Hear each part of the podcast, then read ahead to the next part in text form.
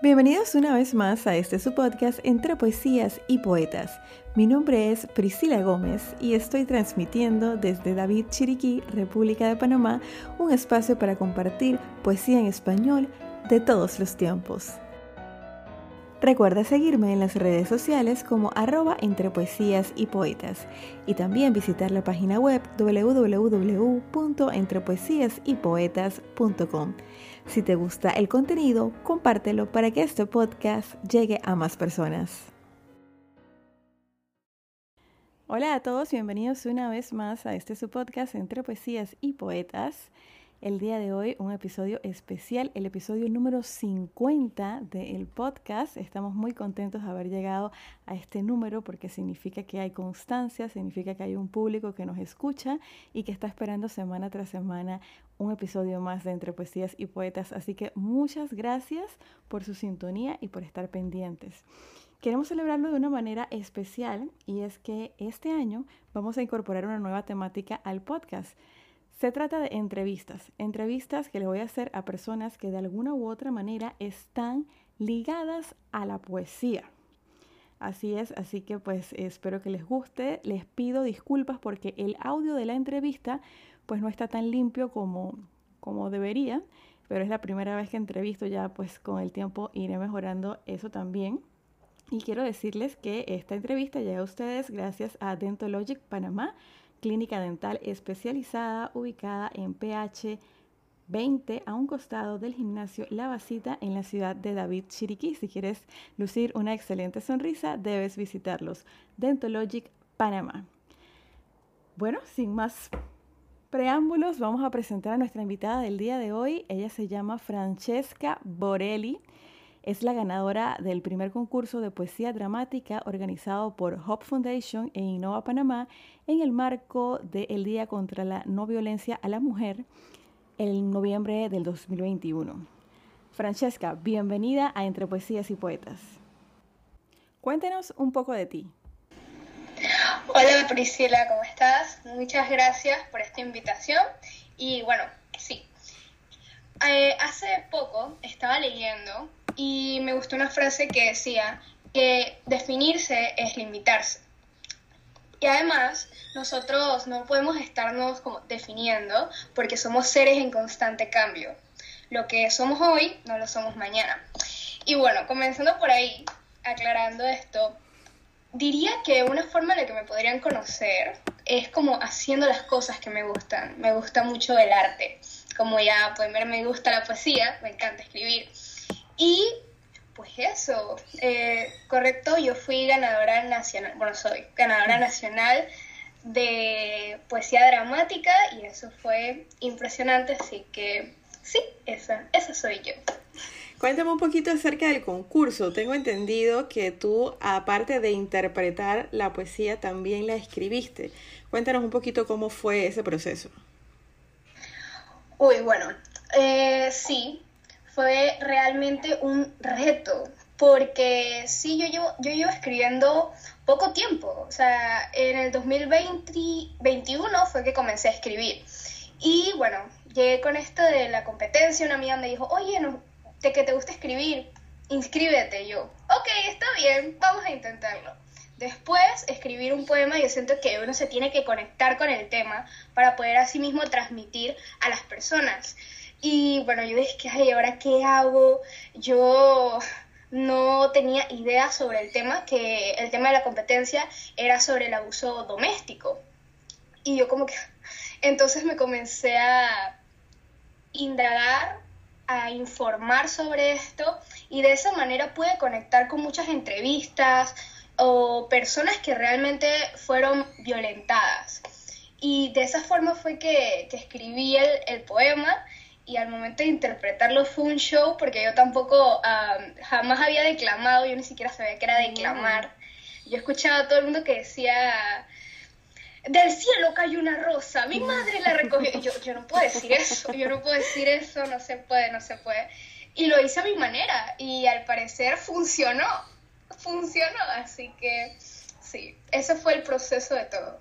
Sí, me consta que funcionó, me consta, yo tuve la oportunidad de ser jurado en ese concurso y de verdad que, que fue muy sorprendente y muy grata tu participación. Qué bueno, entonces podemos decir que eh, el concurso te animó a continuar o a pulir este arte, pues que ya estaba en ti, pero que no habías tenido la oportunidad de expresarlo. Sí, definitivamente. Eh, a partir de ahí, sin darme, o sea, en ese momento fue el que me di cuenta que ya la escritura no era un hobby, sino que ya hacía parte de mí y eso fue impresionante cuando me dijeron, ganaste y yo, ¿cómo así que gané? Épico. Y, y antes mis amigos me decían como, ay Fran, me gusta mucho cómo escribes. Y yo dije, ay, gracias, pero yo pensaba que era porque eran mis amigos. Después dije, no, ahora no, te decíamos de verdad. Y yo, oh, pues, pero sí. Definitivamente impulsó. Súper, qué bueno. Cuéntame, Francesca, ¿cuántos años tienes? Tengo 16 años. ya este año cumplo 17. Ah, pues tienes todo el camino por delante. Qué bueno que hayas iniciado pues tan, tan temprano porque, bueno, pues hay mucho que recorrer, así que qué bueno. Cuéntame algo más. Eh, ¿Escribes solo poesía o también hay algún otro género que te guste? ¿Por, por cuál te inclinas? Bueno, em, por ahora, por ahora solamente estoy en poesía, pues, porque como les digo, esto fue algo nuevo, algo que no sabía de dónde salió, solamente salió. Y eh, ahora estoy aventurando también en, en cuentos, en relatos, en relatos cortos. Relatos cortos ahí, como también combinado con poesía, un poco de todo, porque al final siento que ese es como mi estilo representativo por ahora. Excelente. Y hay muchas oportunidades y aprovecho pues para decirte a ti y a toda la audiencia de entre poesías y poetas que hay muchos concursos aquí en Panamá e internacionalmente donde puedes aplicar, donde puedes mandar tus proyectos y, bueno, pues a lo mejor tenemos otro triunfo, ¿no? Eres ganador en algún otro certamen. E inspiras a más gente también, ¿no? Me eh, encantaría, de hecho he estado investigando algunos. Súper, súper, qué bueno.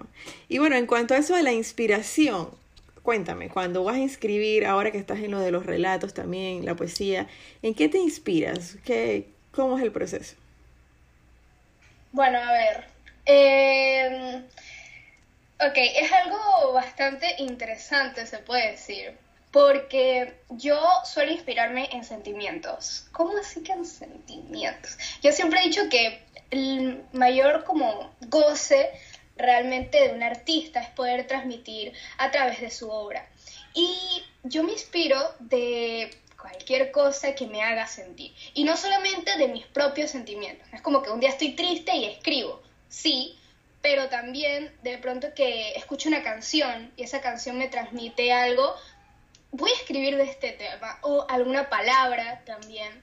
Y digo que realmente esa es como mi, mi forma de inspirarme. De hecho, una vez escribí un, un poema de la inspiración y yo estaba súper frustrada porque no podía escribir y yo, ¿dónde está la inspiración? Y comencé a escribir y en el poema se puede leer la frustración en la que se, sentía ese momento. Así que sí. Oye, mira que, que, conecto mucho contigo. Eh, justamente cuando me llamaron para ser eh, jurado del concurso, yo le dije a la persona que me contactó, mira, yo no he estudiado ni gramática, ni prosa, ni redacción, ni nada de esto. Yo lo que hago es netamente sentimiento. Mi interpretación no tiene ni nada, nada académico, es solamente lo que yo siento, cómo lo expreso. Y ahora que me dices esto, o sea, de verdad que qué bueno que podamos unirnos con personas que pensemos de la misma manera y más bien que sintamos y damos a expresar nuestro sentimiento pues a través del arte. Me llama mucho la atención, qué bueno de verdad saber esto, ¿no? Y bueno, Francesca, ¿qué podemos esperar en el futuro? ¿Qué hay en, en el tintero para Francesca? Bueno, este, primero tenemos metas a corto plazo, que es, tengo una página web y en la cual estoy trabajando para que si quieren pueden llegar, leer mis poemas de una manera más limpia. También tengo eh, mi cuenta de Instagram en donde publico mis poemas también, solamente que de una manera eh, más resumida, más corta. Y mi canal de YouTube que eh, va a estrenar el primer video este mes, que el canal se va a tratar realmente de, de todo un poco, de arte en general porque digo que una palabra que me puede definir es eso, que me muevo por, por la inspiración. Y eh, a largo plazo, em, esto viene como, por decirlo así, como en consecuencia con el concurso, eh, la escritura de un libro de mi propia autoría. Así que estoy muy emocionada y claro que sí. Oye, qué bueno saberlo, de verdad que sí, qué, qué bueno pues que a tus 16 años eh, tengas tan bien edificado el panorama, mira cómo me lo dices a corto plazo, a largo plazo, también me dices que estás investigando los, los concursos eh, nacionales e internacionales de redacción, eso es una ventana súper importante al mundo y bueno, hoy en día con la tecnología no hay excusas, ¿no? O sea, eh, te lo digo yo porque en mi podcast me están escuchando en 43 países, vi hace unos días hasta en Egipto y digo, no hay fronteras, ¿no? Así que igual de repente también puedes pensar en hacer un podcast. Yo sé que los muchachos ahora son más como de YouTube, pero, pero la verdad es que el podcast también tiene bastante alcance. Y, y me gusta mucho lo que estás haciendo, de verdad que felicidades. Cuéntanos dónde podemos ver tu trabajo, cuáles son tus redes, dónde te pueden seguir. Ok, me pueden seguir en mi cuenta de Instagram que es arroba con K y me pueden seguir también en mi cuenta personal, que también publico otras cositas de poesía, que es Francesca Borelli, eh, Francesca-Borelli, sí. ¿Y el canal de YouTube? Todavía no lo has lanzado. Ah, todavía no he lanzado ningún video, se va a lanzar creo que a finales de enero el primer video, pero el canal también Francesca Borelli. Perfecto, ¿y la página web ya la tienes habilitada? Sí, yo buscando website.com. Perfecto. De todas maneras, yo en las notas del episodio le voy a dejar los detalles de la cuenta de Francesca para que la puedan seguir y admirar también su arte. Francesca, de verdad que ha sido un placer tenerte pues como invitada en Entre Poesías y Poetas. Eres la primera invitada en esta serie de entrevistas, eh, así que empezamos con buen pie. Y bueno, muchas felicidades por todo tu trabajo, por inspirar también a otros jóvenes. Eso es importante, ser, ser pionera. No es fácil porque la gente pues te mira y a veces uno entra en, pánico, pero qué bueno que lo estés haciendo. Así que bueno, eh, sin duda yo espero poder contar con tu presencia en algún proyecto futuro en el que podamos pues eh, colaborar. Un abrazo y mil gracias por estar acá. Sí, claro. Ok, muchas gracias. Y bueno, em, para la despedida, realmente quiero leerles algo de mi trabajo para que me conozcan por eso. Fue uno de mis primeros escritos que está publicado, así que comenzaré. Una pasada más. ¿Cuántas veces me he repetido esta frase? Una, dos, cinco, mil, toda mi vida. ¿Acaso no me cansa ver las mismas historias de las mismas personas vacías? ¿O seré yo la vacía? Seré yo la que busca llenar ese espacio de mí, viendo aquellas historias aparentemente perfectas, pero evidentemente falsas. ¿Cuánto más de mi tiempo gastaré enfocada en vidas ajenas? Tan aburrida es la mía que no me quiero fijar en ella. Preguntas sin respuestas, o respuestas tan duras y reales que no me entero. Que no quiero enterarme.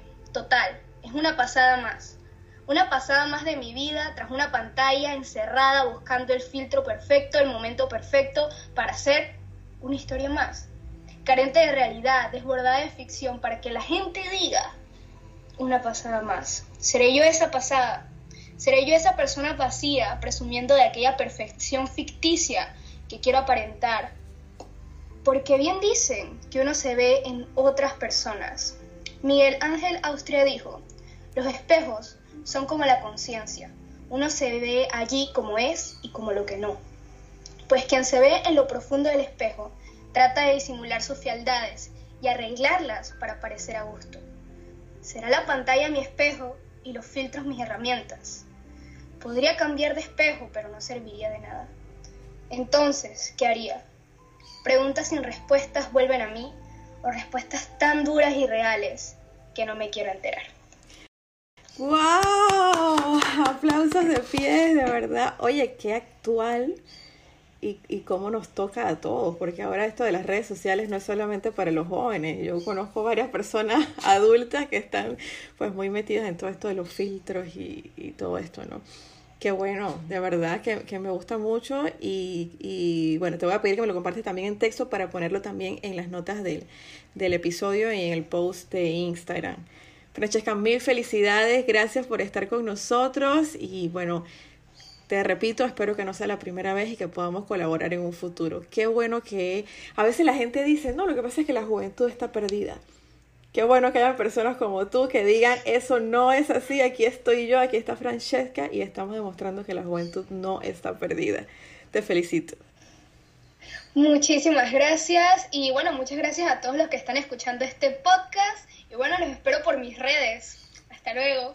Hasta luego, Francesca, un gusto. Igualmente.